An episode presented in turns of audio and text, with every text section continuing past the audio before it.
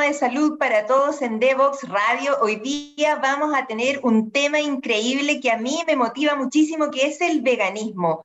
Esto es rebeldía o razón. Eh, hemos tenido muchas generaciones ya de niños que han nacido con padres veganos, entre los que se cuenta mi nieta. Entonces ahora tenemos que conversar sobre esto, pero quedamos muchos todavía en, en esta especie como de limbo en los que nos criamos comiendo asados, sobre todo en Chile, y bueno, tenemos que dar una reflexión a ello. Hoy vamos a tener un invitado de lujo, César Araujo, activista vegano, venezolano, que me conmueve con sus publicaciones de Instagram, donde tiene 159 mil seguidores. Así es que hoy vamos a hablar aquí en Devox Radio de veganismo. Vamos a la primera pausa musical y volvemos de inmediato. ¿Quieres ser un protagonista?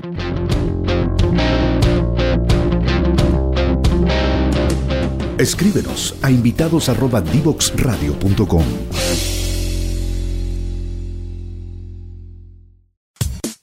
Divoxradio.com. Codiseñando el futuro.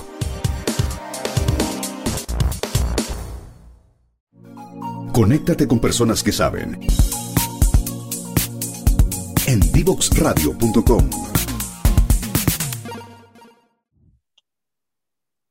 Y aquí estamos hoy día conversando con César Araujo. La tercera es la vencida porque nos habíamos intentado comunicar antes. ¿Cómo estás, querido César? Muy bienvenido. Muy bien, gracias a Dios, doctora Carolina. Gracias por la invitación, gracias por la confianza y bueno, aquí estamos para compartir ideas y hablar de lo que nos gusta y nos apasiona, que es el tema del veganismo, ya sea por las razones que sean ambientales, animales o de salud. Lo importante es concientizar el consumo de nuestros alimentos para que no sean sin, sin responsabilidad. Bueno, qué lindo tu acento. Cuéntanos en primer lugar de dónde eres, dónde te criaste, por qué viniste a esto del mundo vegano y además por qué ahora eres un, un Instagramer.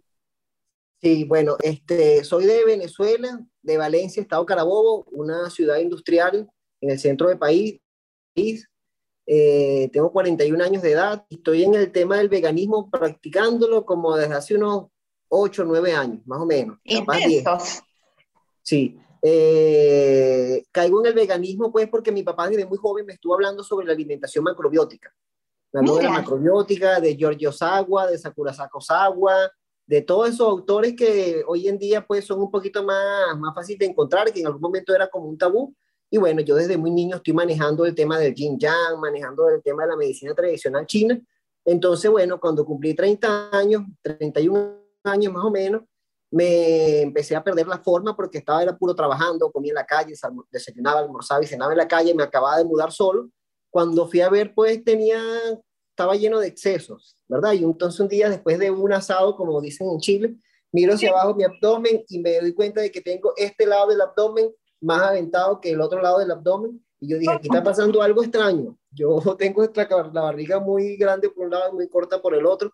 Entonces, bueno, me voy al médico. Cuando llego al médico, por supuesto, pues todo lo que significa ir al médico, eh, los costos del, del, de la consulta, los costos de los remedios, los costos de los exámenes. El médico al final me dice que tengo que tomarme este pocotón de remedios, eh, ya me había hecho los exámenes y que tenía que dejar de consumir chocolate negro, refrescos, eh, lácteos. Me mandó a dejar de comer un pocotón de cosas. Entonces cuando yo veo la lista, yo inmediatamente digo, bueno, pero si ya agarro esta lista y empiezo a comer como me están diciendo aquí, yo lo que tengo entonces es que mirar hacia la macrobiótica, que es un tema que domino. Entonces vamos de una, pues vamos a darle. Entonces, bueno, así fue. Empecé de menos a más. No fue tan difícil porque tenía bastante información acumulada. Mi papá me hablaba de esto y yo era el que lo investigaba por internet y el que le mandaba información. Yo sigo desde hace 25 años a, la a una naturópata que se llama Agnes Macrobiótica, que es de la Escuela Catalana de Macrobiótica. Tiene mucha experiencia en el tema. Maneja todo lo que es yin yang, todo lo que es medicina tradicional china, los alimentos alcalinizantes. Y bueno, eh, de ella he aprendido mucho. De hecho, en estos días pudimos hacer camaradería y en estos días conversamos pues de temas particulares que no conseguí en internet. siempre ha sido mi mentora, yo le tengo mucha admiración y respeto desde hace 25 años, cada vez que hablo le digo y le doy las gracias por, por la amistad que pues, pudimos construir, gracias a que desde hace tanto tiempo yo le vengo siguiendo los pasos. Entonces, bueno, empecé con la macrobiótica, descubrí unos restaurantes vegetarianos por aquí cerca de mi casa y empecé a visitarlos con más frecuencia, de repente me traía comida de allá para mi casa para yo complementarla con arroz integral, que es la base de la alimentación macrobiótica. Y así fui jugando con elementos. En ese, en ese interín también me tocó ir para China y entonces en China fue muy fácil comer vegetales. Además de que la oferta de alimentos era como muy diferente a la nuestra, entonces pasé como 20 días pasando hambre. Eso me sirvió como para hacer un tipo de, de ayuno prolongado, eh, una autofagia que me, más bien lo que estaba era perdiendo peso, que cuando fui a ver estaba en mi peso de nuevo y ya estaba metido más en la macrobiótica y estaba pues dominando el tema. En eso coincidió con que estaba terminando las materias en la universidad. Yo estudié licencia en gerencia de mercadeo. Estaba eso coincidió. a nuestros auditores que tú no eres doctor, sino que eres una persona del mundo como de los números, de, de la gerencia, el marketing. Sí, sí. Eh, marketing y de la informática también. Claro. Sí, lo del veganismo y todo esto, la macrobiótica ha sido algo muy empírico y algo más por pasión que, que por técnica y por, por academia. Eh, si hubiese tenido un poquito más de experiencia, capaz hubiese elegido esta carrera, este mundo de, forma académica, porque de verdad que he descubierto que realmente me gusta, me apasiona, me gusta estar en actividades, haciendo talleres en, los sitios, en las comunidades, en los hospitales, donde promovemos el veganismo, pues, y promovemos el, consumo de cereales como una alternativa vegana, ¿ok? Entonces, bueno, coincidió la, la, que me estaba terminando las materias con que estaba el Instagram poniéndose de moda, ¿ok? Eh, Veo que el internet. se pone, sí, el, no, el Instagram. El Instagram. Sí, es que, es que hay generaciones que no, no, logran concebir que el internet hubo un minuto en que no existía antes. Correcto, correcto. Sí, el internet tendrá 20 años en el mercado, algo así, sonando con fuerza, sí. Entonces, bueno, me coincidimos con lo del Instagram, me pongo eh, a trabajar con el Instagram, pues yo, yo, yo, cuando fui para China fui a buscar mercancía. Esa mercancía me estaba eh, respaldando en cuenta que tenían como que la audiencia para que vendieran mis productos, lo que habíamos traído. Entonces ahí aprendí un poco de la broma, entonces cuando fue yo dije, no, yo voy a hacer una cuenta vegana. Entonces, bueno, eh, por haber sabido, pues, haber conocido el tema de la macrobiótica, tuve la oportunidad de ser el primero en mirar hacia el veganismo como comunidad. Entonces me fui al Instagram y pude ser, eh, eh, pude apoderarme del dominio vegan community, ¿verdad? Como está en este momento, arroba vegan community con 159 mil seguidores hoy día. No, no, ese, esa fue la segunda cuenta, porque primero fue vegan community, que es la comunidad vegana como tal, como tal, vegan community. Es otra cuenta. En Araujo César en inglés, yo coloco que soy vegan community también, claro. pero es Araujo César. El otro es Araujo César, claro. Sí, sí. Entonces con Vegan Community, pues imagínate, con ese nombre, cualquier búsqueda que montara cualquier persona, eh, sobre, la sobre los veganos, va a buscar una comunidad, vegan community. Entonces estábamos siempre posicionando los motores de búsqueda y bueno, así fue, empezó creciendo el asunto y bueno, hoy tenemos como 800 mil seguidores y cada vez llega más personas y estamos siempre ahí detrás atendiendo necesidades, promocionando productos, siempre hay algo que hacer. Eh, cuando vi pues que ya tenía la audiencia, dije, no, voy a agarrar mi cuenta personal y la voy a convertir en una cuenta vegana, con, con, un contenido menos este, variado del veganismo, sino un poquito más hacia la salud, porque no, no, no quiero olvidarme nunca de que yo entré por esto, fue por las razones de la macrobiótica de la salud, ¿ok? Fue, fue en el camino que yo descubrí el tema ambiental y el tema animal, ¿ok? Hoy en día soy... perdona, aquí tengo que decir que en realidad una de las cosas que más me ha conmovido de tus publicaciones es que son muy especistas en el sentido del respeto a los animales. Más que, más que solo la recomendación vegana es no comas animales. O sea, no, si, si, tu desayuno necesita cariño y cuidado, entonces dale un repensamiento, ¿no es cierto? Exactamente, exactamente. Yo, aunque como te digo, me metí fue con el tema de la salud, pues inmediatamente hice el match con el tema animal e inmediatamente hice el match con el tema del medio ambiente. Empecé a buscar cada vez más información, visto todos los documentales, me he leído miles de artículos, sigo miles de doctores del tema vegano como usted, ¿verdad? Y no de ahorita, desde, y no de ahorita desde que tengo la, la cuenta de Araújo César en español, que eso tiene son tres años y medio. La cuenta de Araújo César en inglés debe tener como seis o siete años, ¿verdad? O desde esa época estamos trabajando, pues, persiguiendo el, el, el conocimiento, compartiendo ideas, eh, mostrando mi perspectiva, porque muchas veces es muy particular, porque mi perspectiva, aunque es bien vegana, parte de la macrobiótica. Entonces puedo mirar las cosas desde un poco, desde un punto de vista un poco diferente y le quiero dar un ejemplo ahorita, aprovechando que estoy tocando este punto. Por ahí en estos días leí un, un, post de Ronald, un activista chileno, muy amigo aquí de la Casa de Comunidad Vegana, que le está diciendo de que, de que lo, el sistema está empeñado en que los veganos no llamen leche a la leche de vaca y que el sistema está empeñado en que los veganos no llamen carne a las carnes animales, ¿verdad? Búsquense su nombre, ¿sabes? Búsquense su, los veganos, búsquenle su nombre a esos productos porque si es carne, es, viene de muerte de animal. yo le respondo en el post a Ronald y le digo, está bien, nosotros vamos a empezar a buscarle un nombre a la carne vegetal un nombre a la leche de, un nombre a la carne vegetal para que no sea como la carne de vaca y un nombre a la leche vegetal para que no sea como la leche de las vacas. Pero eso va a pasar después de que el sistema deje de llamar arroz al endospermo de arroz parbolizado al que tenemos acceso, al endospermo de arroz desnaturalizado al que tenemos acceso, porque si nos ponemos tan meticulosos como se está poniendo la, la, el sistema con los veganos, entonces también es verdad que en el momento que tú desnaturalizas el arroz, ya deja de ser arroz. Puede ser que sea ar o que sea arroz, pero arroz como tal en una sola palabra, no porque ya deja de ser arroz. Lo mismo pasa con el pan de trigo. El pan de trigo no es pan de trigo, el pan de trigo es pan de endospermo de trigo. Hay que llamar las oh. cosas por su nombre. La pasta de trigo es pasta de endospermo de trigo también, de sucesivamente, porque este, en el momento que desnaturalizamos los cereales como base de la alimentación humana, estamos básicamente hasta estamos denaturalizando el concepto al mismo tiempo. pero, pero de todas maneras yo como que también eh, siento que emocionalmente, como a mí me, me, agarró esto como el, eh, yo estoy transitando hacia el veganismo por mis hijos, por mi nieta, me, agarró a los 60 y, a los sesenta y tanto, entonces eh, hay que desaprender muchas cosas y una de las cosas que yo, que, que a mí me ha resultado por lo menos, es, es, prescindir del concepto carne, no reemplazarla. No, no, no, no me interesa que en mi charquicano o puré o lo que sea mi, mi, mi, mi almuerzo, eh, se reemplace la carne, porque no quiero ni pensar en la carne. Eh, para mí es súper, ahora, ahora es muy eh, emocional el tema de la comida y siento que, que, uno no puede estar pensando que se está comiendo a un ser que respiró, que, que, que, que tenía ojitos, que no sé, que tenía una neurona, claro. Totalmente de acuerdo. Totalmente de acuerdo. no hay que reemplazarle, no hay que decirle leche de no sé qué o carne de no sé qué, porque no quiero que sea carne de soya, quiero que sea eh, solo soya. Estamos de acuerdo, estamos de acuerdo, pero fíjese que usted lo está compartiendo con toda su transparencia, usted lo está haciendo por la parte emocional, ¿verdad? Y el hecho, y, y, se respeta y está bien, pero hay, mucho, hay muchas personas en transición, vegetarianos, veganos, que no, que no, lo manejan así y no tienen la visión para, para enlazar ni siquiera la parte emocional. Simplemente le llaman carne de soya y es lo que comen y es lo que les gusta y es como les gusta pedirlo en los mercados.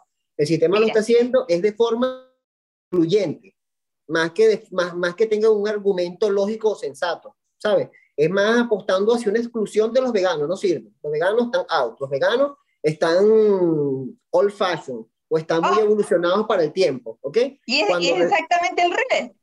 Y es exactamente al revés. Pero, pero aunque sea al revés, ellos están buscando es sacarnos, es excluirnos. Esos, esos son tácticas de exclusión del sistema para que los oh. veganos queden opacados. Entonces, si me quieren opacar a mí con tu argumento de que no le llame carne, entonces está bien. Pero entonces tú no lo llames arroz. Tú no puedes llamar cereales al cornflake ni a la azucarita, porque eso hace siete muertes del grano que dejó de ser un cereal. Eso ahora es un producto. Sabrá Dios con qué lo mezclaste y en qué, bajo qué términos pues lo convertiste en lo que hoy en día es. Claro, mira, se nos, yo sé que se nos va a pasar demasiado rápido esta conversación porque es muy, es muy emocionante para mí, porque quiero tratar de, de, sintonizarme con la realidad actual y yo, por ejemplo, a mi nieta, que jamás ha probado una proteína animal de ninguna naturaleza, claro, de verdad. Claro, imagínate que, que, ya hay esas generaciones que son completamente veganas, sintonizadas con su, con su ambiente. Ahora, eh, contémosle también a la gente que tú estás ahí en Venezuela. ¿Es, ¿Es difícil o es fácil ser vegano en Venezuela hoy? Bueno, hay que ver desde qué perspectiva estamos haciendo esta pregunta, porque si hablamos de veganos como productos veganos, ¿verdad? Los productos veganos son casi todos hechos en los países como Estados Unidos, en Chile también está bien desarrollado el tema de los productos veganos y muchas marcas que fueron unos startups muy exitosos que se apoderaron del mercado y qué gran admiración saber esas noticias y qué gran admiración por las personas que lo construyeron, ¿verdad? Pero si me dices, si, ¿qué tan difícil es ser un vegano como producto en Venezuela? Hoy en día es un poco más fácil en comparación que en el 2017 cuando estábamos en plena coyuntura económica, ¿verdad? Este, Hoy en día ya estamos teniendo acceso más a las importaciones, ya los problemas se superaron todos, la verdad, gracias a Dios Venezuela está en un muy buen momento. ¿Ok? Eh, hoy montamos en Amazon un carrito, lo montamos el courier y nos llega por, por Amazon, solo que puede ser un poquito costoso. Esa es la perspectiva del tema de productos, pero si lo vemos desde el tema este, natural, nutrición celular, del que yo pues defiendo y ¿Te creo interesa? desde la, si me interesa, como partiendo de la macrobiótica, es demasiado fácil porque si tú vas al automercado vas a conseguir arroz integral. En todos los automercados hay arroz integral. ¿Ok? Si vas a comprar legumbres, pues en todos los automercados hay legumbres. Eso no lo estamos inventando, eso es una realidad. En todos los automercados hay hortalizas, en todos los automercados hay tubérculos, en todos los automercados hay vegetales, en todos los automercados hay verduras, en todos los automercados hay frutos secos y frutas de temporada y frutas de no temporada también. Entonces, ser vegano, este, decir que ser vegano en X país eh, es como que este, apostar un, estilo de vegano como productos veganos. Mientras que si apostamos por un estilo de veganos que come alimentos naturales, orgánicos, como esto que estamos mencionando, pues es muy fácil en cualquier país del mundo. ¿Ok? Perdona, tú dijiste, bueno, donde haya una startup, pero yo pienso en la gente que vive en el campo, que no necesita ningún intermediario entre sus tomates y él. Entonces, Exactamente. No, no debería ser tan difícil. No, no, es que a eso me refiero, a que si somos veganos como producto, puede que se te haga difícil en todos los países, menos en los países más evolucionados. Pero si es un vegano come alimento, según la definición del término alimento, dos puntos que nutre, entonces es muy fácil ser vegano en Venezuela, porque en Venezuela se produce arroz, eh, de repente no se producen todas las legumbres, pero tenemos nuestras legumbres endógenas de aquí de nuestra tierra, de repente no se producen todas las frutas, pero también tenemos nuestra fruta, también tenemos nuestro vegetal. Todos los, todos los ecosistemas tienen su, grupos tienen su cereal. Si estás en el norte, tienes el trigo, tienes la avena, tienes la cebada. Si estás en el, en el Centroamérica y Venezuela y en el Caribe, tienes el maíz, tienes la soya, la ajonjolí. Sí, el arroz que crece, el arroz es la base de la alimentación mundial porque el arroz es el único cereal que crece en todos los continentes, ¿ok? Si, si estás en, en el sur, también te crece el trigo, la cebada. Entonces, dependiendo de la ubicación geográfica, este, la naturaleza nos va a ofrecer uno o más de uno alimentos de estos grupos que estoy mencionando. Claro. Bueno, eh, eh, mira, se nos está pasando volando el tiempo, ya completamos el primer bloque de conversación, estamos conversando con César Araujo, licenciado él en gerencia, pero una persona que es que mueve, mueve miles de, otros seguidores para enseñar sobre veganismo.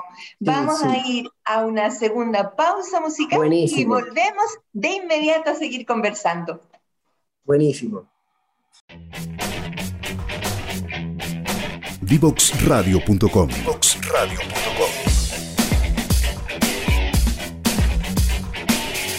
Conversaciones que simplifican lo complejo.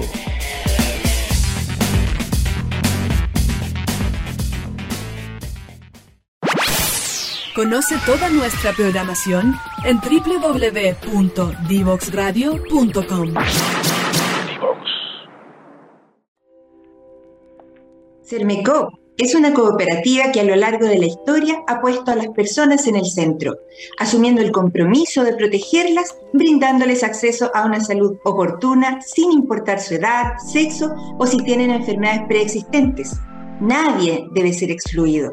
Hoy queremos que conozcas Vive Sermecop, un programa de descuentos y beneficios en salud donde podrás acceder a atenciones con especialistas, exámenes, telemedicina ilimitada, sin costo para ti y mucho más. Ingresa a vivesermecop.cl, utiliza el código Vive Mujer y recibe un 20% de descuento. No dejes pasar esta oportunidad.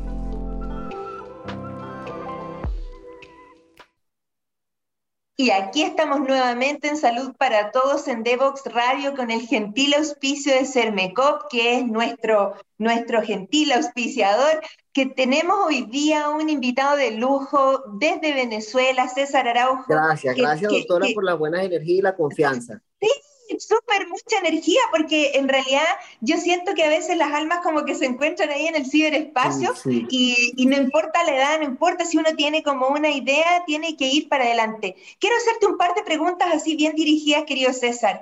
Para ti, ¿el veganismo entonces es rebeldía o es algo razonable? Bueno, comienza con la rebeldía comienza con la rebeldía de rebelarnos ante el principal educador de las generaciones pasadas, que era la televisión. De tanto ver televisión, pues todos comemos, tomamos leche de vaca. yo no tanto porque en mi casa no se estiló la leche de la vaca nunca, por las razones que sea, no quería ni preguntar porque por fortuna no, no era algo común. En Chile la cultura es del asadito el fin de semana. ¿Del azaí? Asadito, que es como la parrilla, ah, el barbecue, eso. Claro, claro, claro. Pero también eso viene por la educación que nos dan las películas. Y en el pasado que el, el, el, modelo de, de, información era bilateral. Era el televisor te decía, tú escuchabas y obedecías y más nada. Claro. los domingos, leche para todo, cereales refinados para todo, el arroz que más dinero tenga para promoverse en el canal, la TV de Chile, por ejemplo. Y era todo así de forma unilateral y sin alternativa alguna, pero ahora, por suerte, tenemos el Internet para que esa rebeldía se convierta en razón con los argumentos que podemos encontrar en el Internet, porque estamos en la era de la información.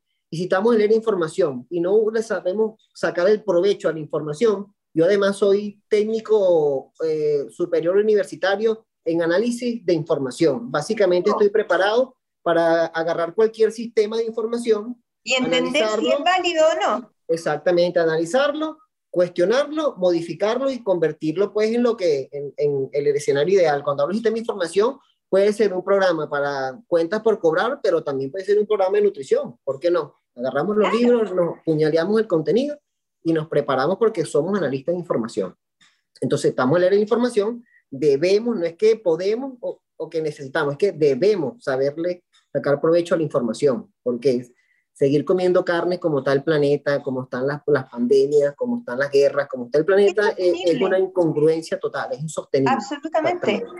Exactamente. Ahorita también tenemos el problema del, del, de la guerra que está como este, haciendo que los modelos de producción de trigo y de algunos elementos por allá en Ucrania estén afectando pues todo la, el, el, sistema alimentario del planeta. Claro. Entonces hay que revisar, hay que estar al día con la información y sacarle provecho a la información. Creo y defiendo que el veganismo sí puede, puede comenzar como rebeldía, pero con la evolución de la tecnología este, podemos argumentar con, podemos razonar, razonarlo con argumentos. Perfecto. Y aquí otra pregunta. ¿En el veganismo también existe el veganismo saludable y el fast food? ¿O, o ambas son saludables? Totalmente. Era lo que conversamos en el, en el bloque anterior este, ser vegano como producto de repente es más difícil en los países que no sean los europeos o los Estados Unidos o los países más evolucionados como el caso de Chile, ¿verdad? Pero ser vegano con mi alimentos es muy sencillo porque como lo dijimos ahorita, todas las ubicaciones geográficas tienen su oferta de alimentos, ¿ok? Se puede ser vegano fast food, ¿verdad? Que de repente no es tan saludable, pero entonces eso valoramos, e, ese, en ese personaje lo que valoramos es la conciencia para con los animales. Claro, ahí, ahí yo te cuento que cuando hemos salido con, con mis hijos, eh, ellos están restringidos en un restaurante común y corriente a comer papas fritas porque, o, arroz simplemente porque, porque no hay ninguna alternativa en muchos lugares a, a, algo que excluya la proteína animal, que básicamente es el, el, el foco, el foco de mis hijos. Em, eh, te quiero preguntar, porque se nos va a hacer corto esta, esta, reunión, yo creo que vamos a tener que tener otra. Me encantaría porque ahorita estoy acordándome de que tengo, el, de que en un momento lo conversamos, el tema de la dieta rona, que construimos el, el modelo, el programa. Y podemos fácilmente hablar un programa solo de eso, porque hay bastante información con eso. Sí, no, lo que yo te quería preguntar ahora es de dónde sacas estas ideas tan, tan al choque por ejemplo, de, de, las vacas que son esclavizadas, que son de alguna manera eh, violentadas, eh, solo para procrear, los pollitos que al día de nacer se transforman en una moledora de, una trituradora en alimento para otros animales. ¿De, dónde sacas esas ideas? ¿Cómo, ¿Cómo llegaste a encontrar esa línea tan, tan emocional? Cuando, cuando pusiste un, un, jamón y detrás está un chanchito, eh, un, un, cerdito ahí, claro. Claro, mucho del contenido que nosotros vimos en, nuestro, en nuestra cuenta es contenido que otros colegas arman, ¿ok? Mi trabajo es de difusión vegana. Por supuesto que el contenido que estoy montando es un contenido que hace match con lo que yo conozco y defiendo, ¿ok? Claro. Y cómo pude yo, pues, por, de una forma así decirlo, construir mi perspectiva y abrir mi mente hacia mirar las cosas como las puedo ver, es porque, desde, como te dije, desde hace muchos años me estoy leyendo libros de macrobiótica, estoy apenas el Netflix empezó a montar programas en pro, en pro de la nutrición consciente, Cowspiracy, Suspiracy, eh, What the Hell, The Game Changers. Soy el primero en verlo. Sale mañana, mañana a las 7 estoy sentado en el televisor a la hora que salga porque quiero verlo, quiero aprender, quiero actualizarme, quiero saber cómo lo están llevando, quiero ver todas las perspectivas para construir siempre una mejor perspectiva y cuando yo vaya a compartir mi conocimiento, vayan este, como ya Documentado documentados. Y ya como que este, a prueba de tontos, y me perdona la expresión, es un término este, que hablan pues de, de la tecnología poca. Yo, que es prueba de tontos, no es ofensivo, sino es una manera de decir eh, que las cosas sean entendibles para todas las personas. Y... eso es muy importante, eso es muy importante, eso que tú acabas de decir es muy importante, porque yo siento que el, el, el, el, el creer que tú eres el dueño de la verdad porque hablas en palabras difíciles, si no le llega el mensaje a la gente, tu verdad vale nada. O sea, creo que es muy importante eso, aterrizar el mensaje a algo que, se le, que le haga sentido a las personas, que, que les demuestre efectivamente que tú le haces caso a tu corazón y no a tu estómago, o como, como, tú, tú, pones ahí que en el fondo eh, la industria de la carne, ¿cierto?, eh, es a expensas del sufrimiento de un ser sintiente. Eh, Totalmente. mira, para que tú veas eso, cómo me ha, a, mí me ha afectado y me ha... Yo, yo replico todo lo que tú, todo lo que tú mandas porque, porque me hace mucho sentido. Me, me parece que, que es terrible que, por ejemplo, cuando yo estoy de turno, como mañana que estoy de turno en la unidad coronaria en un hospital de la Fuerza Aérea, no hay una alternativa vegana para mí, es la, la comida que me mandan. Y si esa comida es una cazuela Claro, claro, yo trabajo, yo soy médico clínico, entonces si a ti te mandan un, plato de plástico de plumavit que se llama aquí, que, que, es un plástico desechable de un uso, que ya me, ya me, molesta.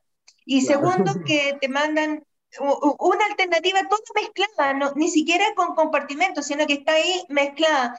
Eh, no te dan la posibilidad de elegir. Creo que esto es algo que uno debería levantar igual como una bandera de, como una bandera de lucha, la posibilidad de, el respeto a tu nutrición como algo muy importante. En Chile, el 69% de las personas en Chile tienen un problema de sobrepeso u obesidad porque nos han bombardeado la, la, la industria, el marketing descarnado, ¿cierto?, de, de, la comida rápida, pero con más exceso de sal, azúcar y, y, proteínas, claro, y, azúcar refinado.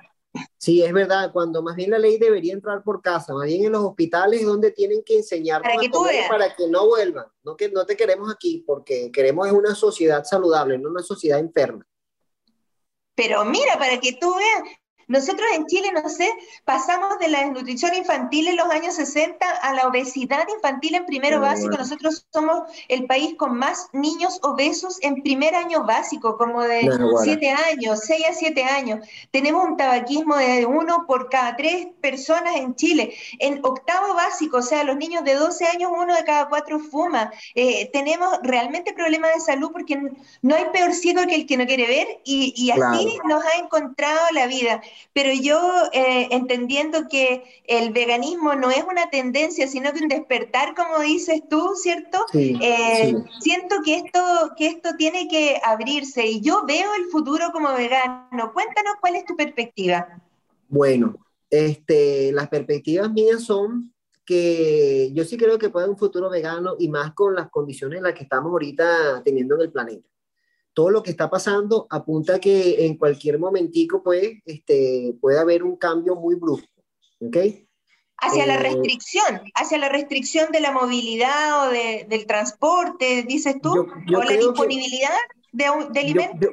Yo, creo que va hacia más hacia la, la, biodisponibilidad y también hacia el tema de, de, la burocracia y de la política, ¿ok? Porque también tenemos que considerar que el veganismo es un tema político, pues porque hay muchos intereses involucrados, ¿ok? Eh, claro. Eh, se está hablando de que eh, viene una recesión económica, doctora, no sé si está actualizada con el tema de, la economía, pero se está hablando de que viene una recesión económica, una crisis financiera pues en todo el planeta. ¿verdad? yo, yo, he escuchado lo de la restricción de alimentos como algo muy, muy, muy cercano. Sí, sí, lo de la restricción de alimentos puede que esté pasando en algunos rubros, pues porque eh, muchos de los motores de producción están congestionados por las razones que sea, ya sea China por la pandemia o Rusia por la guerra y, o X país por, por la crisis económica. ¿eh? Por lo menos en Líbano ahorita no están teniendo acceso al trigo. Ellos se oh. sustentan es del pan árabe planito y como allá hay muchas restricciones, también hay, hay problemas en corralito con el dinero. Yo creo que ustedes escuchan en algún momento los corralitos porque son... Por supuesto, lo que tú... Lo que pasó en Argentina. Sí. Correcto, bueno, entonces se está especulando, doctora, y yo no estoy sino más que repitiendo, ¿verdad? Noticias que yo veo en, la en YouTube, porque trato de no ver mucha televisión. Este, se está especulando de que viene una recesión económica fuerte e importante para el planeta. ¿Ok? Este, no sé hasta qué punto eso sea verdad, pues, porque también los medios se encargan de compartir el mensaje con mucha contundencia para que la gente se, se congele y se asuste. Entonces, si eso llegase a pasar, eh, están hablando de que los Estados Unidos incluso pueden llegar a perder el poder, su hegemonía, ¿verdad? Como potencia mundial. ¿Verdad? Sí, investigalo, le invito a que lo investigue, doctora, porque la verdad que es una información bien, bien, bien, bien interesante y es algo que está en la vanguardia.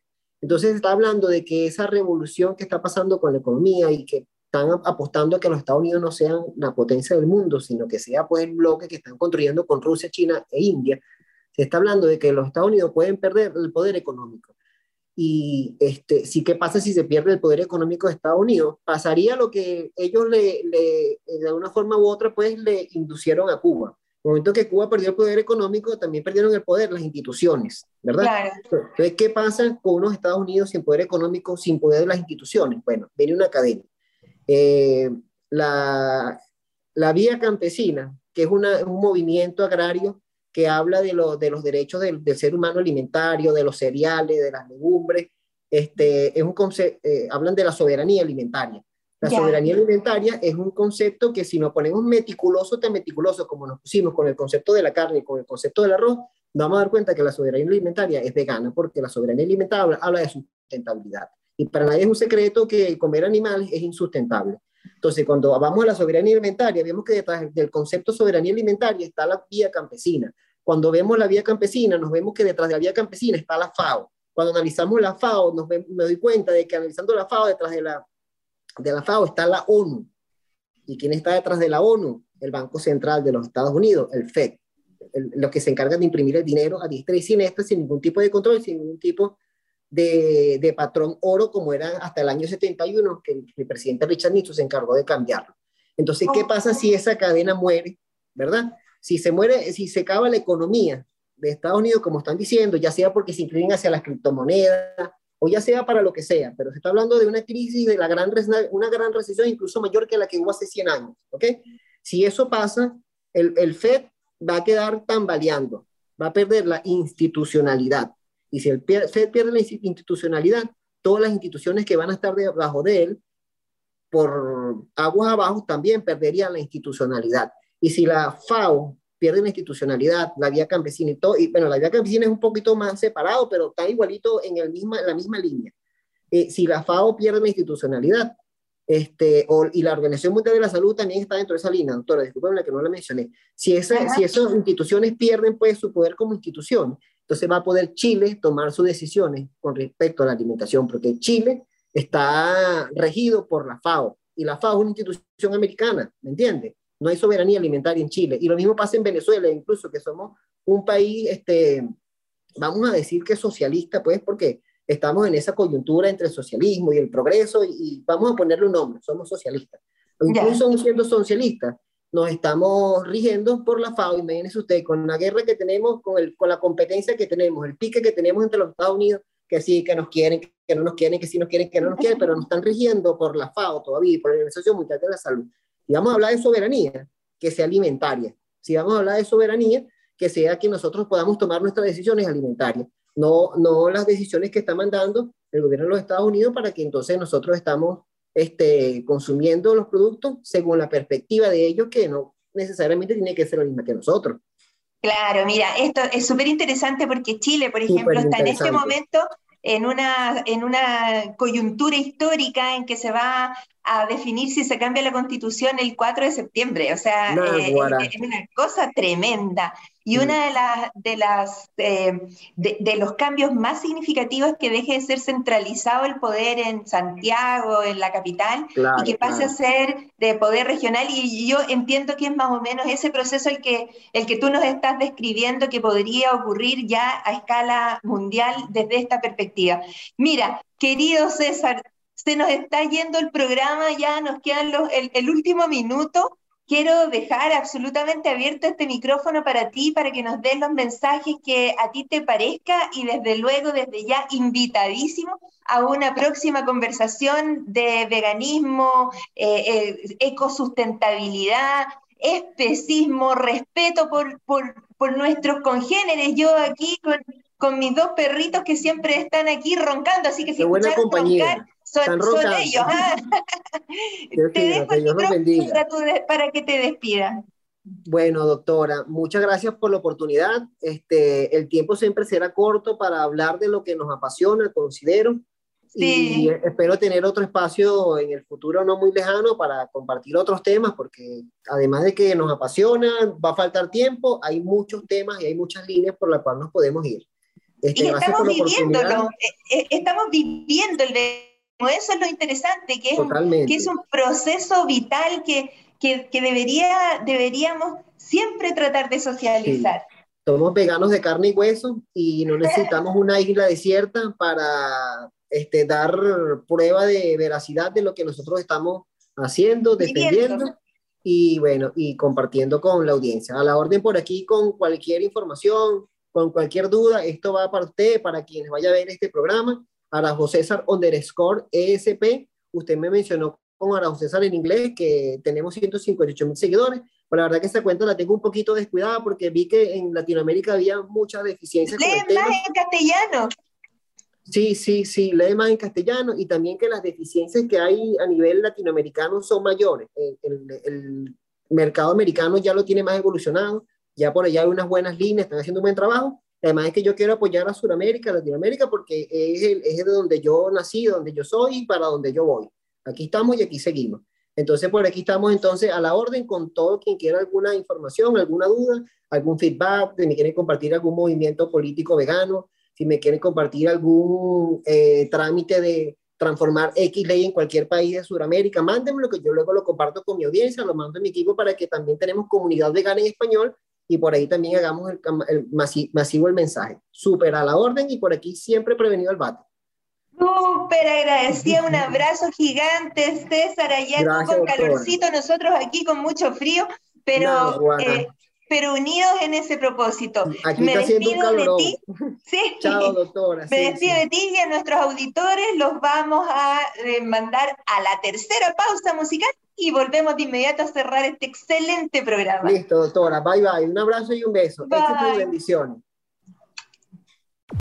Divoxradio.com Conversaciones de protagonistas. Conéctate con personas que saben. En divoxradio.com una de las cosas que más me preocupa es cómo poder dar ejemplos vívidos, reales, así experiencias de eh, buena nutrición. Y yo en este caso me voy a poner como ejemplo, porque la vida de una persona que ha sido obesa, después ha hecho dieta, después recae, después vuelve a subir, después vuelve a bajar, realmente a mí me pasó que cuando asumí eh, el dejar de comer proteínas animales estabilizó mi peso. Fue una cosa como que me puse de acuerdo y en sintonía entre mi mente, mi vida, el estómago, el corazón. tal como hoy día conversamos con César Araujo sobre veganismo, él allá en Venezuela, nosotros aquí en Chile, em, la alimentación es algo muy importante, es trascendente en nuestras vidas. No tenemos que sentirnos culpables por no tener cómo poner carne o proteína animal en nuestro plato. Al revés, tenemos que ser capaces de vivir en un mundo sustentable de legumbres, de verduras, lo menos industrializadas posible. Eso se puede, se puede hacer, pero tenemos que llegar a un consenso y ese consenso es que tenemos que darnos cuenta que tenemos problemas aquí y ahora, hoy en Chile, en el 2022, tenemos una población diabética en 12%, tenemos una población obesa y en sobrepeso casi en el 70%. Tenemos que doblarle la mano al destino y así como hemos bajado el tabaquismo, también vamos a lograr que tengamos una mejor salud nutricional. Hoy hay voces como la de César Araujo que escuchamos hoy, que es defensor de las especies, es también un analista desde el punto de vista de la sustentabilidad, cómo va a ir este proceso. Pero hoy, aquí en nuestro programa, en Devox Radio, en Salud para Todos, hemos querido contribuir una vez más a puntos de reflexión. Revise nuestros programas, están en Instagram, en YouTube, quedan en todas las plataformas digitales que ustedes quieran revisar. Hoy me despido con el corazón bien reconfortado porque esta fue la tercera y la vencida que nos íbamos a juntar con César y resultó. Las instituciones nacionales, el Estado, tiene que mirar al veganismo como una opción absolutamente, no solo posible, ya llegó, no se va a ir. Hoy día me despido de ustedes con un saludo vegano. Adiós, adiós, que estén muy bien, nos vemos en el próximo programa.